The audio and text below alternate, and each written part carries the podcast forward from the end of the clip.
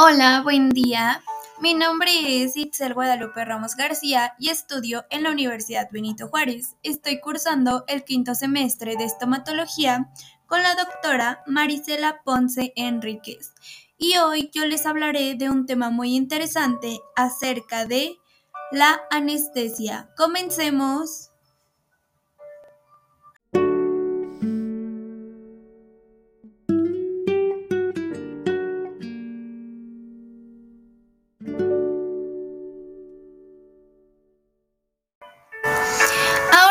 Comenzaremos hablando acerca de las técnicas de anestesia. Para empezar, ¿qué son las técnicas de anestesia?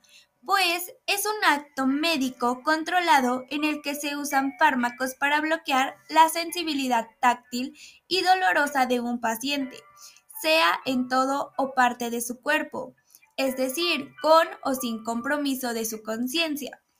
Empezaremos hablando acerca del bloqueo del nervio alveolar superior posterior.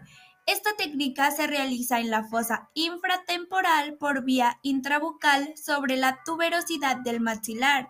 Para ello se identifica el área de la zona a insertar.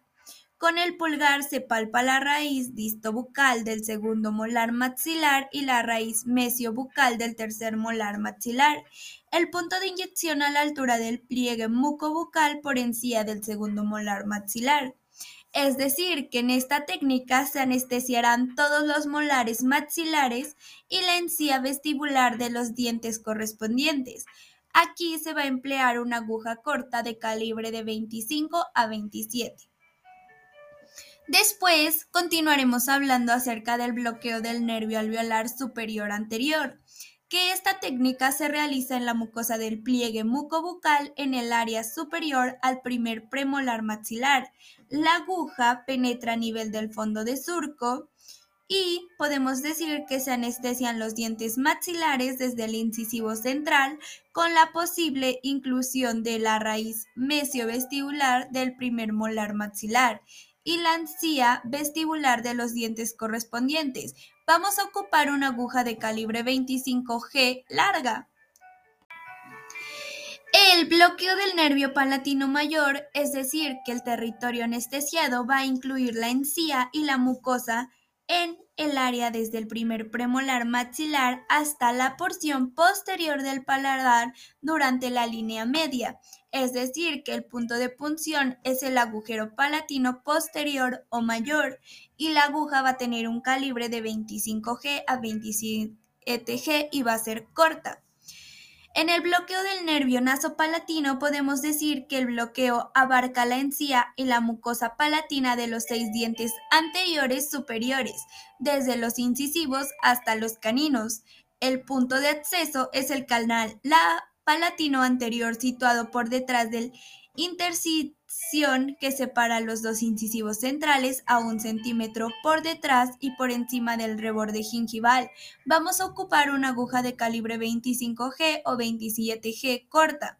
Después vamos a encontrar el bloqueo del nervio incisivo, que esta se anestesia tras el bloqueo mandibular y vamos a necesitar una aguja de calibre 25G o 27G corta y esta va a ser con complemento por lingual y se va a anestesiar la rama terminal del nervio alveolar inferior.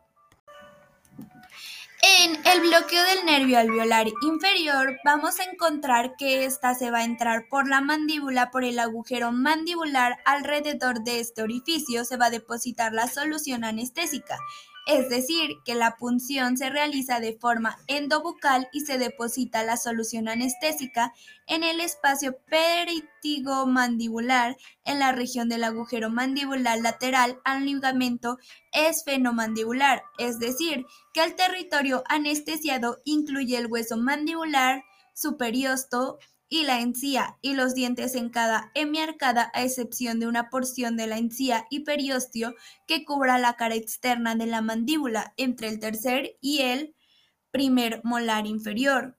Después vamos a encontrar el bloqueo del nervio maxilar, que este va a bloquear la superficie, el párpado inferior, el ala nasal, la mejilla, el labio superior y la zona cutánea cigomática y temporal en la profundidad de los dientes superiores, el paladar y el hueso maxilar.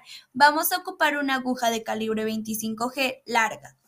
Tenemos el bloqueo del nervio mentoniano, que este se va a realizar en la mucosa del pliegue mucodental o muco bucal a nivel de la localización del agujero mentoniano, es decir, normalmente alrededor del segundo premolar mandibular, y el territorio anestesiado va a abarcar toda la encía y mucosa vestibular, desde los premolares hasta la línea media y la piel del labio inferior, y vamos a ocupar una aguja de calibre 25G corta. La técnica de Gates es decir, que aquí vamos a ocupar una aguja larga de calibre 25G o 27G y la inserción de la aguja es a nivel del segundo tercer molar en distal y el contacto de la aguja con el hueso evita las complicaciones asociadas a una introducción excesiva de la misma.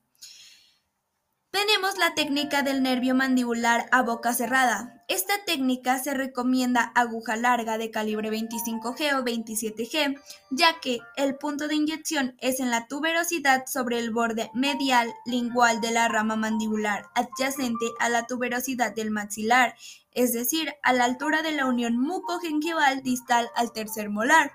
Y por último, hablaremos del bloqueo del nervio bucal, que el bloqueo del nervio bucal largo buccinador vamos a ocupar una aguja de calibre 25G o 27G larga paralela al plano de oclusión y por bucal avanzar la aguja lentamente hasta hacer contacto con el hueso. Y esto sería todo por las técnicas de anestesia. Nos vemos en el siguiente episodio y gracias por su atención. Adiós.